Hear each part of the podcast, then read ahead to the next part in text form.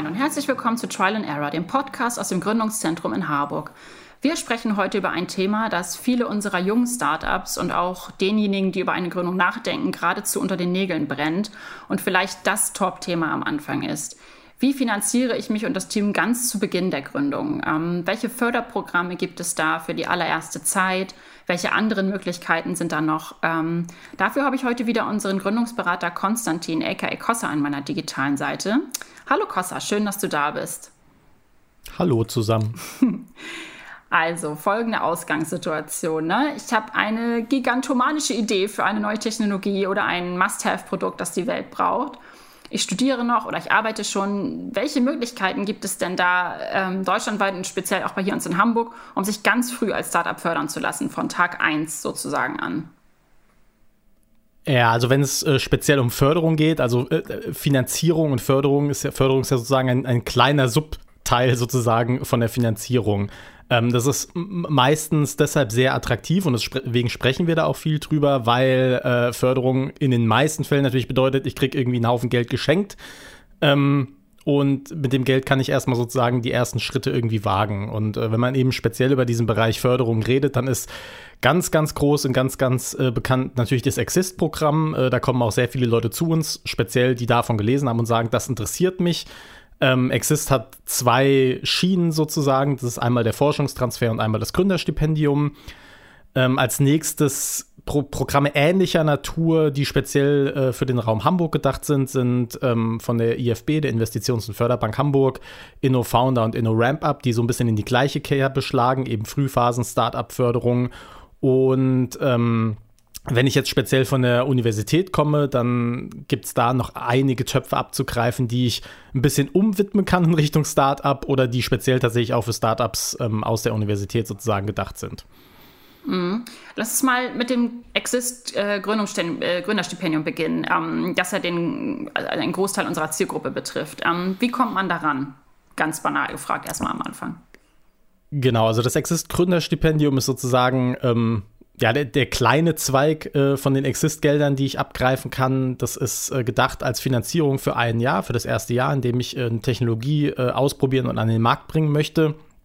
Ähm, ich kriege da bis zu drei Gründer ähm, den Lebensunterhalt sozusagen finanziert, also so eine Art Gehalt, äh, wird genau genommen als Stipendium ausgezahlt, aber nennen wir es mal Gehalt ähm, kriegt einen, einen Top von bis zu 30.000 Euro für äh, Material und erste Anschaffungen für das Jahr und äh, kriegt zusätzlich nochmal Coaching.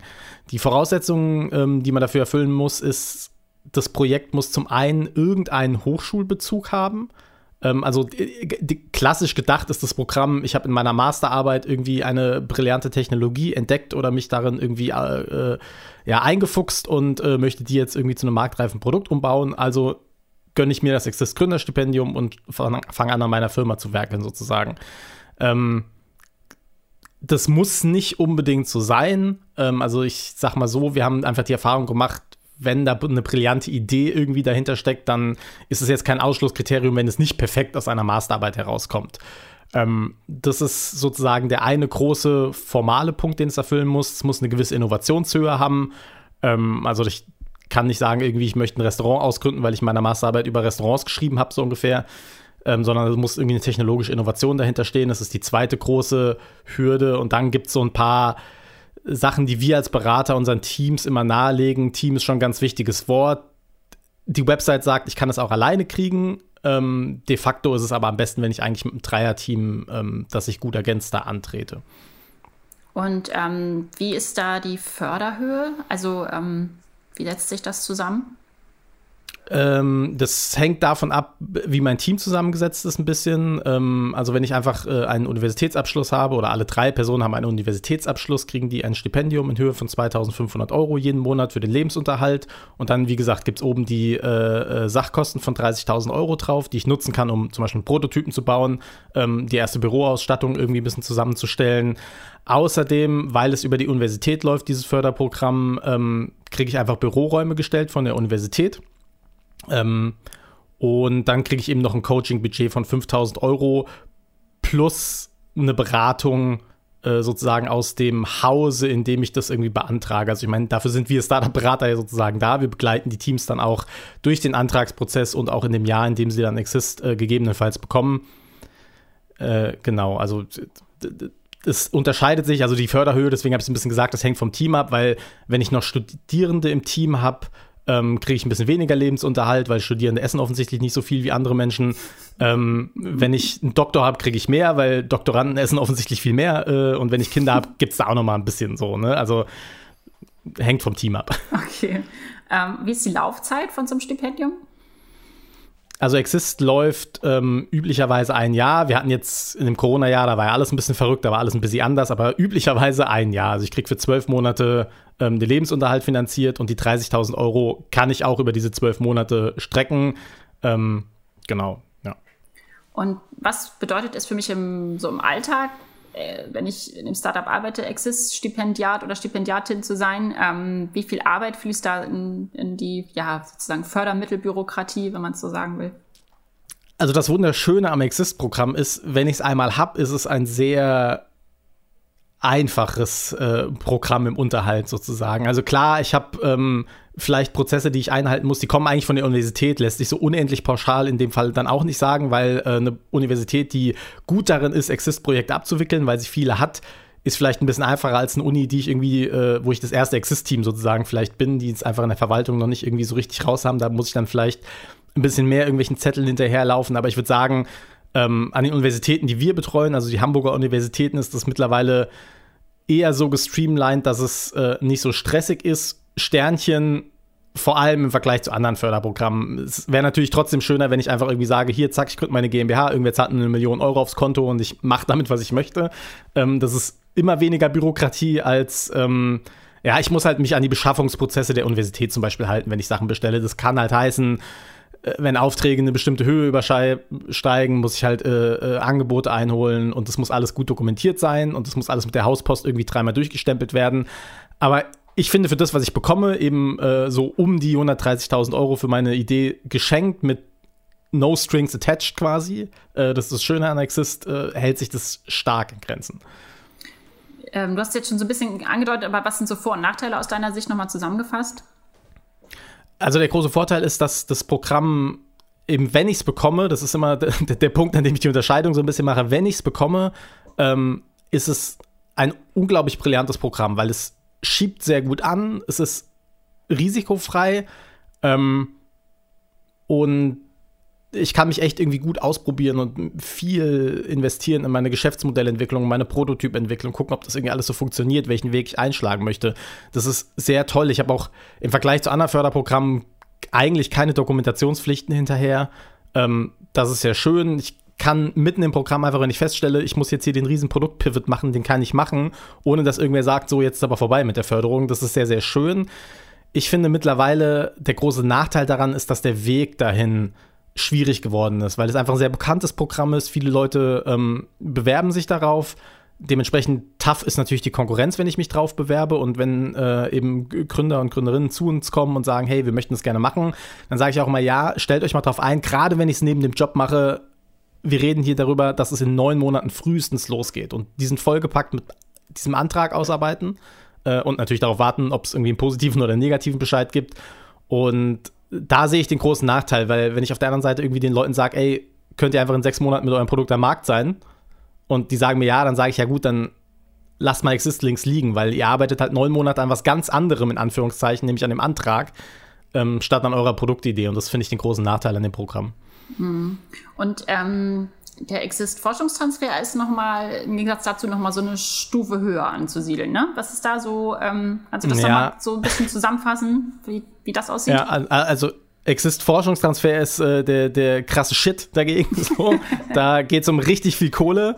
Ähm, ist gedacht, also Grundvoraussetzung dafür ist dann tatsächlich, ähm, es muss wirklich eine Idee aus der Forschung sein, die ich in den äh, Markt transferieren will auf eine Art und Weise. Ähm, offiziell reicht da auch wieder eine Masterarbeit, aber de facto ist es eher so, ich habe jetzt eine Doktorarbeit geschrieben, ähm, habe da eine crazy Technology irgendwie entdeckt, entwickelt und will die jetzt marktreif machen und ähm, ja, das, da ist die Laufzeit dann zum einen sehr, sehr viel länger oder kann sehr viel länger sein, äh, bis zu drei Jahre. Das ist auch, ähm, meine ich, zweistufig. Ich selbst habe jetzt noch nicht so viele Forschungstransfers ähm, begleitet, deswegen äh, bin ich da so ein bisschen schwammig, aber ähm, da geht es einfach tatsächlich schnell um eine Vollfinanzierung von ähm, ein bis drei Jahren. ähm, über mehrere Millionen Euro. Ist auch dann auch ein komplizierterer An äh, Antragsprozess, mehrere Stufen und so. Ähm, und wie gesagt, diese Grundvoraussetzung, das muss wirklich Transfer aus der Forschung sein, ist da äh, sehr viel strenger als ähm, beim Gründerstipendium. Mhm. Ähm, und kommen wir jetzt mal zu den anderen Förderprogrammen, spezifisch hier für Hamburg. Du hast ja, hast ja schon angedeutet von der IFB, genauer äh, vom IFB Innovationsstarter, die beiden Programme InnoFounder und InnoRampUp. Ähm, wie unterscheiden sich denn beide Programme? Genau, also InnoFounder und InnoRampUp ähm, sind auch so ein bisschen wie Exist, äh, der, der, kleine Bruder und der große Bruder sozusagen. Ähm, das niedrigschwelligere ist InnoFounder. Das wurde eingeführt, um so ein bisschen eine Lücke zu schließen für Startups, die halt ähm, vielleicht nicht so crazy innovativ sind, dass sie Exist kriegen können oder wo halt die Hochschulanbindung sehr schwer zu konstruieren ist, wo man aber trotzdem sagt, ja, das ist eine vielversprechende Idee, das ist eine vielversprechende Technologie, ähm, die da irgendwie an den Markt gebracht werden soll. Orientiert sich ein bisschen an Exist, ist äh, so die abgespeckte Version, kann man sagen, davon eben auch Gründungsteam bis zu drei Personen, ähm, auch ein Stipendium über 2500 Euro jeden Monat ähm, zum Lebensunterhalt, aber ähm, in Anführungszeichen sonst halt nichts. Ähm, also ich kriege halt sozusagen weder irgendwie die Büroräume gestellt, wie ich sie bei Exist kriege, ich kriege keine Sachmittel, die muss ich dann sozusagen aus diesen Stipendiatenmitteln äh, irgendwie begleichen. Äh, es ist gedeckelt bei 75.000 Euro, das heißt, wenn ich mit einem Dreierteam da reingehe, heißt es auch nur 10 Monate Finanzierung. Ähm, wie gesagt, und nur Lebensunterhalt. Ähm, eignet sich auch eben für, für sehr frühphasige, für, für erste Ideen, erste Schritte machen. Ähm, eher Richtung Software. Bei vielen Hardware-Projekten ist es einfach zu knapp bemessen, das Geld, ähm, würde ich sagen. Oder, oder also Software oder Slash Dienstleistungen, die vielleicht einfach nicht so hohe Anfangsinvestitionen irgendwie haben ähm, und keine, keine großen Prototypen irgendwie davon finanzieren müssen. Äh, ist dafür aber sehr schick und sehr schlank gehalten im Antragsprozess. Das ist das Tolle daran. Ähm, und wie gesagt, ich muss nicht unbedingt diese Hochschulanbindung suchen. Ähm, eigentlich, wir, wir raten unseren Teams in Anführungszeichen immer so ein bisschen, naja, wir gucken erstmal, passt das irgendwie bei Exist und seid ihr bereit, den Weg zu Exist hinzugehen, weil wenn ihr es kriegt, ist es cooler. Und wenn ihr aber sagt, jo, nee, das klingt uns zu ätzend mit diesem Antrag äh, oder wir fühlen uns nicht so sicher mit der Innovationshöhe oder man hat schon eine Absage bei Exist gekriegt, weil die gesagt haben, jo, passt irgendwie nicht so richtig, ist nicht innovativ genug sozusagen, dann äh, kann man sagen, dann gönne ich mir nochmal Inno-Founder. So. Also man versucht ähm, es nochmal da reinzukommen quasi. Genau, mhm. man versucht es oder äh, wie gesagt, manchmal kommen auch einfach Teams zu uns, wo wir von Anfang an sagen, ja, spart euch vielleicht lieber diese Exist-Angelegenheit. Das ist irgendwie einfach zu stressig. Gucken wir mal, ob wir bei InnoFounder irgendwie was holen können, sozusagen. Genau, und äh, passend dazu, wie bei Exist auch, gibt es dann den großen Bruder, InnoRampUp. Das ist dann schon eine, äh, in Anführungszeichen, eine richtige Förderung, die äh, tatsächlich an Unternehmen ausgezahlt wird. Auch da kann man aus der Realität wieder ein bisschen berichten. In den Förderbedingungen, wenn man da auf die Website kommt, steht, ja, man kann auch so vor Vorgründungsprojekte irgendwie nur die Gründer fördern, nicht so richtig Firmen. De facto ist es eigentlich besser, wenn ich tatsächlich da schon mit irgendwie einer Firma um die Ecke komme. Ähm, also einer GmbH oder einer OG in den meisten Fällen, weil es wirklich eine, eine, in eine echte Förderung ist, die über die Firma abgewickelt wird. Da ist dann auch keine Universität dazwischen und nichts. Ähm, da sind die Bedingungen, ich kriege bis zu 150.000 Euro Fördersumme ausgezahlt, meistens mit einem kleinen Anteil. Das heißt, ich habe keine Komplettförderung, kann alles davon kaufen, sondern muss meistens sagen, ja, ich selbst stecke da irgendwie, keine Ahnung, ja, 10.000 Euro mit rein und kriege dann eben 150.000 Euro obendrauf. Ähm, innovationsmäßig auch eher so wie bei Exist. Also ich muss schon irgendwie eine, eine gewisse technologische Innovation mitbringen, ähm, aber ansonsten auch nichts in Anführungszeichen sozusagen. Mhm. Und äh, wie kommt man daran? Ähm, also bei beiden Programmen ist es so, dass ähm, man den Erstaufschlag sozusagen oder den Erstkontakt mit der IFB ähm, macht man über ein Pitch-Deck. Das heißt, ich mache so ein kleines nettes Lesepitch mit irgendwie zehn Folien, wo ich meine Idee darlege, mein Geschäftsmodell darlege. Das schicke ich denen. Ähm, wenn die dann sagen, jo, das klingt gut, das passt irgendwie tendenziell in unsere Programme, ähm, habe ich so ein erstes Gespräch mit denen. Äh, da werde ich gebeten, einen Pitch vorzubereiten und äh, der Termin ist für drei Stunden angesetzt meine Wahrnehmung, also wir hatten das damals selbst und äh, viel von dem, was Teams erzählen, ist, ist es gar nicht so, dass ich da pitche und dann gelöchert werde, sondern man geht eher in ein äh, nettes Gespräch, irgendwie drei Stunden mit den Betreuern da vor Ort sozusagen. Ähm, ich fand es damals auch tatsächlich relativ tough. Also äh, die haben uns mit Fakten aus unserem Markt konfrontiert, die man nicht findet, wenn man nur zwei Minuten mal irgendwie so ein bisschen rumgoogelt. Das fand ich schon ziemlich krass. Die sind dann gut vorbereitet in diesem Gespräch, da sollte man auch gut vorbereitet sein. Ähm, und wenn man dann hinterher sozusagen den Daumen hoch kriegt, dann arbeitet man den echten Antrag aus. Ähm, sind, äh, geht, würde zu sehr ins Detail gehen, warum das jetzt so ist, sind deren interne Prozesse. Dann schreibt man eben einen richtigen Antrag für dieses Förderprogramm, ähm, reicht den ein bei der IFB, die haben einen Vergabeausschuss, vor dem ich pitche und wenn der dann den Daumen hoch gibt, äh, dann kann ich ja das Geld äh, abgreifen. So. Ähm, was man auch dazu sagen muss, ähm, ist, Inno Ramp-Up kann Frühphasenförderung machen, Oft ist es aber so, dass wir in a Ramp-Up sozusagen als Folgeförderung nach irgendeiner ersten, nach einer ersten Anschubfinanzierung empfehlen, weil es sehr schön ist, wenn man da hingehen kann und sagen kann, hier, wir haben unsere Technologie schon mal ein bisschen erprobt. So. Hattest du jetzt schon, ich bin gerade, also hast du schon was zur Förderhöhe gesagt? Von beiden Programmen? Das äh, ist ich ja habe ein bisschen komplizierter, ähm, wie das aufgestellt ist. Aber kannst du das ein bisschen zusammenfassen vielleicht? Genau, also bei, äh, also einfach runtergebrochen, bei äh, InnoFounder kann ich bis zu 75.000 Euro kriegen, ähm, eben gekoppelt an diese 2.500 pro Person pro Monat. Ähm, und danach richtet sich dann eben auch die Laufzeit sozusagen, einfach mit was für einem Team trete ich da an und wie kann ich das sozusagen aufteilen. Ähm, bei Inno Ramp Up kriege ich äh, bis zu 150.000 Euro Fördersumme einfach ähm, in den meisten Fällen eben nicht mit einer 100% Förderung. Also wie gesagt, ich, äh, bei, bei Inno ist es deswegen ein bisschen komplizierter, weil es ist äh, eben eine echte Förderung, ja schon ein paar Mal gesagt. Äh, das heißt aber, ich äh, bewerbe mich da als Firma mit einem Projekt, was ich gerne umsetzen möchte. Das ist bei den meisten Startups dann halt Projekt bring XY an den Markt zum Beispiel.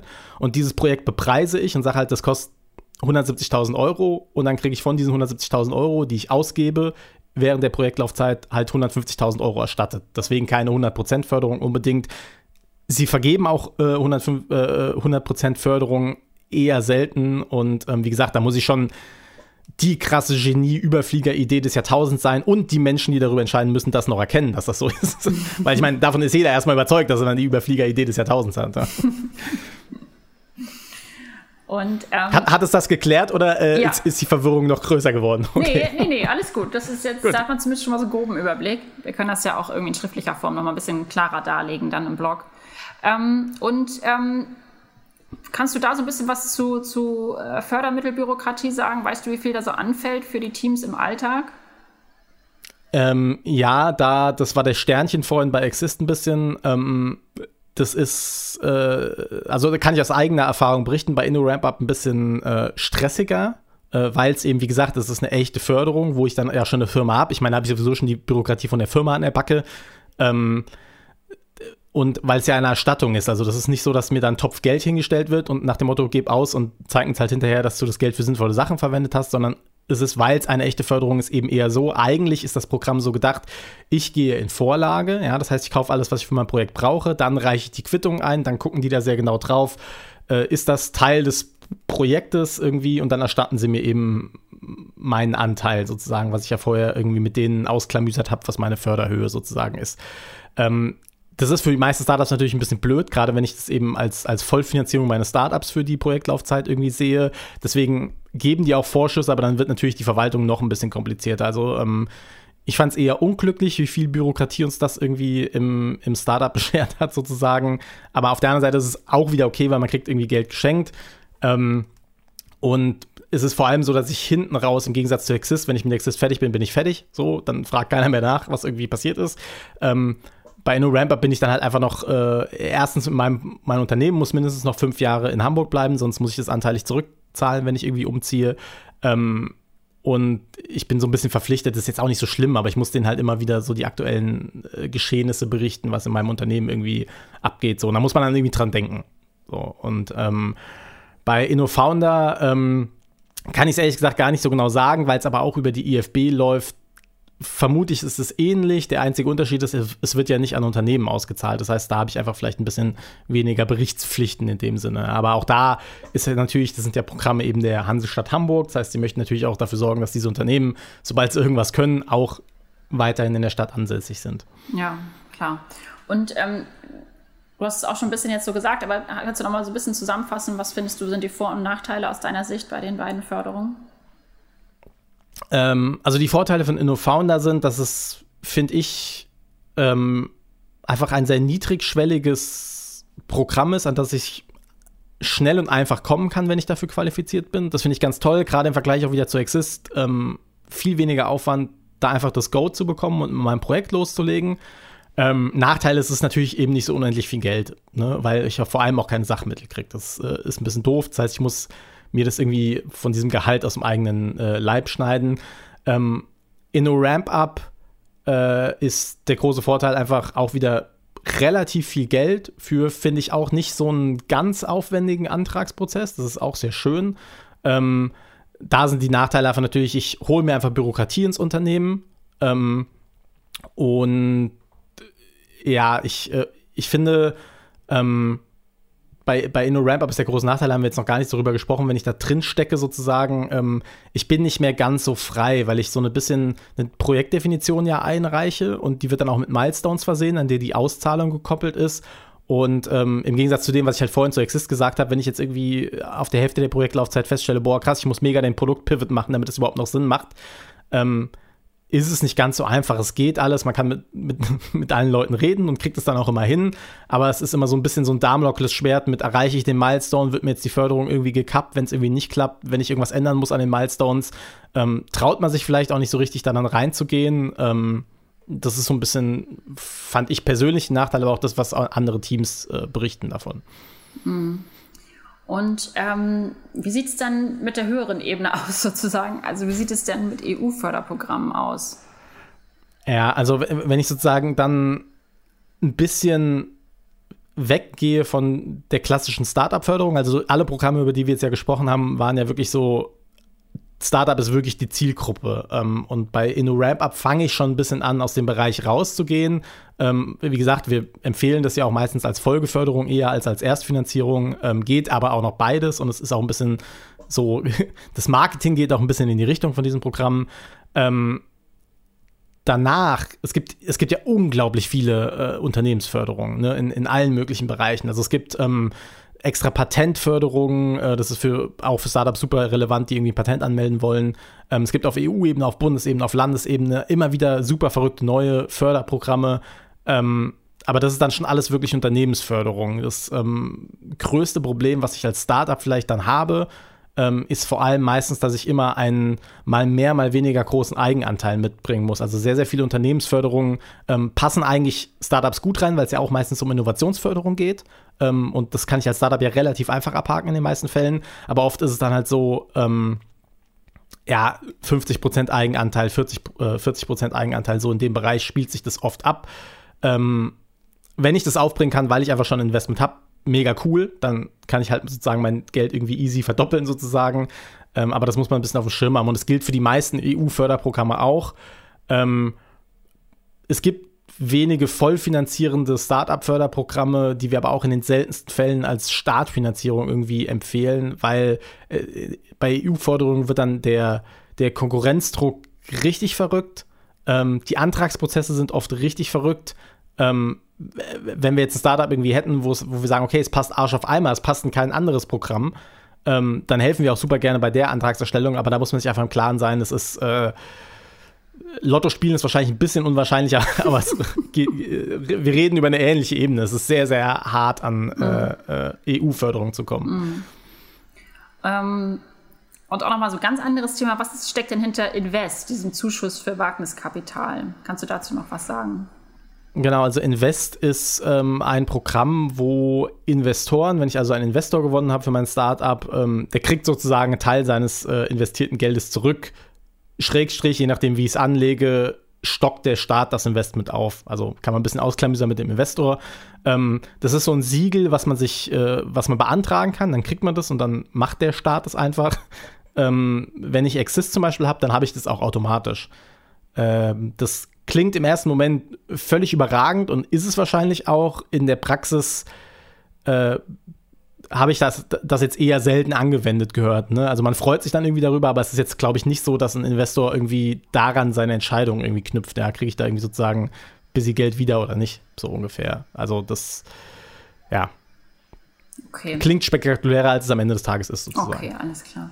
Und ähm, sprechen wir nochmal über die Möglichkeiten direkt an den Hochschulen. Was, was gibt es da noch für Töpfe, die man ja, anzapfen kann, sozusagen? Genau, also der größte, spannendste, auch direkt am ehesten mit äh, Startup-Förderung zusammenhängende ist äh, Calls for Transfer hier bei uns in Hamburg. Ähm, das sind 30.000 Euro für, ähm, ja, also der Name sagt es eigentlich ganz gut, tatsächlich auch wieder die Idee Forschungstransfer. Ich habe jetzt irgendwie an der Universität eine äh, verrückte Technologie entdeckt oder mitentwickelt oder was auch immer ähm, und krieg einfach ein bisschen Geld in die Hand gedrückt, äh, um da zum Beispiel auch wieder zu sagen, was kann ich Richtung Marktreife machen, irgendwie eine Marktrecherche ist auch relativ frei. Jetzt sind 30.000 Euro auch wieder nicht so unendlich viel Geld. Ne? Ich meine, das ist halt in, äh, wenn ich es ernsthaft angehe, sind das oft so drei Monate Runway sozusagen. Äh, da kann ich jetzt noch nicht die Welt äh, irgendwie regeln und in den seltensten Fällen ein marktreifes Produkt fertig auf den, äh, auf den Markt hauen. Äh, aber es ist auch wieder eine nette Anschubfinanzierung. Und gerade wenn man in, in, in diesen Förderlandschaften unterwegs ist, ist es auch echt einfach so, je mehr Förderung ich einsammle, desto höher meine Wahrscheinlichkeit, dass ich irgendwelche Folgeförderungen tatsächlich kriege, ne? Weil es ist so dieses klassische Prinzip, ähm, wo schon andere Leute Geld draufgeschmissen haben, das kann so verkehrt nicht sein, so ungefähr. Und das kann ich mir bei sowas dann auch zunutze machen, dass ich sozusagen, also wenn ich sage, ich will den Output von Förderprogrammen maximieren, ähm, fange ich an der Uni an, schreibe meine Masterarbeit über ein Thema, mache dann irgendwie äh, währenddessen noch Calls for Transfer, greift da irgendwie 30.000 Euro ab, steigert meine Chance auf Exist, greift da Geld ab, steigert meine Chance auf InnoRamp ab, greift da Geld ab, guck mich dann, wenn ich verrückt genug bin, noch nach äh, äh, weiteren Unternehmensförderungen um, so ungefähr. Ähm, was es sonst noch an Universitäten gibt, hin und wieder mal, also ich kenne es von der TU Hamburg, äh, die haben so einen Topf für studentische Projekte, ähm, wo sie auch jedes Jahr eigentlich, äh, zumindest die letzten Jahre vor den Corona-Sparmaßnahmen, äh, wussten sie nicht so genau, wohin mit dem Geld so ungefähr. Das ist für studentische Projekte auch relativ viel Geld, bis zu 50.000 Euro pro Projekt oder so, wo man auch einfach sagen kann, hier, ich bewerbe mich mal mit meiner verrückten Idee. Ähm, ist relativ niedrigschwellig. Und ich weiß, dass hin und wieder andere Universitäten auch solche Töpfe immer mal wieder aufmachen. Ähm, aber das hängt vom Budget ja ab. Da muss man einfach mal ein bisschen immer die Ohren offen halten mhm. und äh, im Intranet umher gucken, was da Verrücktes passiert. So, das ist immer auf irgendeiner Subseite 734-fach verlinkt und dann finde ich plötzlich raus, ich kriege da irgendwie 50.000 Euro geschenkt. So. Mhm. Okay, und Calls for Transfer läuft ja bei Hamburg Innovation, ne? Also da, wenn man da genau. sich bewerben will, dann macht man das darüber. Okay.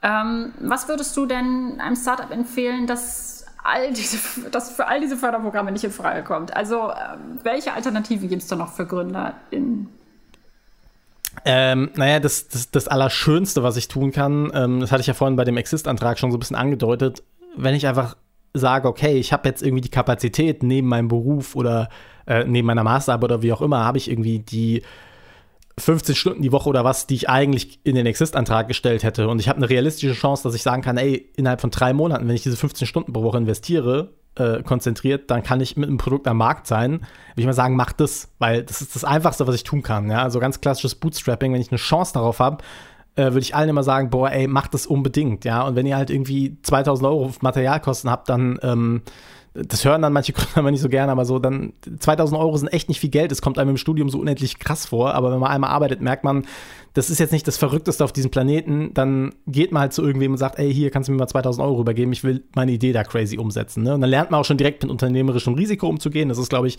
eine gute Vorprägung. Ähm, aber das ist mittlerweile, nachdem ich viele Förderprogramme von innen und von außen mir angeguckt habe, fast das, was ich irgendwie den Leuten am ehesten ans Herz legen würde. Ähm, funktioniert natürlich nicht, wenn ich halt sagen muss, okay, ich habe wirklich was Verrücktes, wo ich irgendwie, weiß ich nicht, ein Jahr lang echt mit Kosten crazy Kram entwickeln muss. Mhm. Ähm, und forschen muss oder was auch immer, naja. Und, genau, und forschen muss. Ähm, dann ist meistens die Prämisse schon wieder ein bisschen weg, weil dann passt man meistens auch in Förderprogramme, wenn es so ist. ähm, aber wenn es irgendwie trotzdem nicht hinhaut, äh, tatsächlich wird es immer so ein bisschen, also das fällt finde ich oft unter den Tisch, aber tatsächlich ist es auch noch so, dass Banken Kredite vergeben. Man soll es kaum glauben, ja, aber äh, so hat äh, man vor 50 Jahren, glaube ich, durch die Bank weggegründet, bevor äh, Startup ein Wort wurde im deutschen Sprachgebrauch. Als junger Unternehmer ist man zur Bank gegangen und hat äh, mit einem Businessplan einen äh, Kredit erhalten. Ähm, aber klar, im Vergleich zum Förderprogramm ist klar, was der Nachteil ist. Ne? Ich habe halt tatsächlich wirklich von Tag eins dieses krasse Risiko an der Backe. Ja, und ähm, auch da ist es wahrscheinlich wieder so, wenn ich halt hingehe und sage, ey, yo, ich brauche im ersten Jahr 500.000 Euro, damit das was wird, den Kredit kriege ich vielleicht nicht unbedingt, ja. Wobei da gibt es auch immer Mittel und Wege, ne, über KfW äh, ähm, sozusagen als Bürgen irgendwie funktioniert auch. Ähm, aber auch da ist es oft leider dann so, dass es tatsächlich so viel einfacher ist, wenigstens mal probieren, irgendein Förderprogramm abzugreifen. Ja, aber das äh, gibt's ja. Und ich kann natürlich zu guter Letzt, wenn ich ein, eine krass innovative Idee habe und irgendwie einen Haufen Kohle brauche, kann ich auch einfach ab Tag 1 mir einen Investor suchen. So wird natürlich einfacher, einen Investor zu überzeugen, je mehr ich vorzuzeigen habe. Aber ey, wenn meine Idee wirklich so crazy die Welt irgendwie verändert und äh, da richtig Asche zu scheffeln ist, warum soll ein Investor da nicht irgendwie einsteigen? So. Mm, ja, ja, dann sind das sind ja noch mal so ein paar äh, Exit-Strategien sozusagen, wenn man durch den Förderdschungel einmal durch ist und merkt, das äh, wird leider nichts. Aber ja, wir drücken natürlich allen die Daumen, dass es was wird. Ähm, das war sehr, sehr viel Input zum Thema Förderprogramme für Early-Stage-Startups. Vielen Dank, Kosa, dass du uns da durchgeführt hast. Ähm, wie, äh, für euch da draußen, ähm, ihr findet dieses Wissen nochmal verschriftlicht im Blog auf startupdoc.de oder als News auf beyourpilot.de. Wenn ihr Fragen zu diesem Thema an unsere GründungsberaterInnen habt, ähm, kommt einfach in die Biopilot Gründungssprechstunde. Infos findet ihr auch auf der Website. Vergesst nicht, den Podcast zu abonnieren, dann verpasst ihr keine Folge. Bis zum nächsten Mal. Wir hören uns. Tschüssi. Tschüss.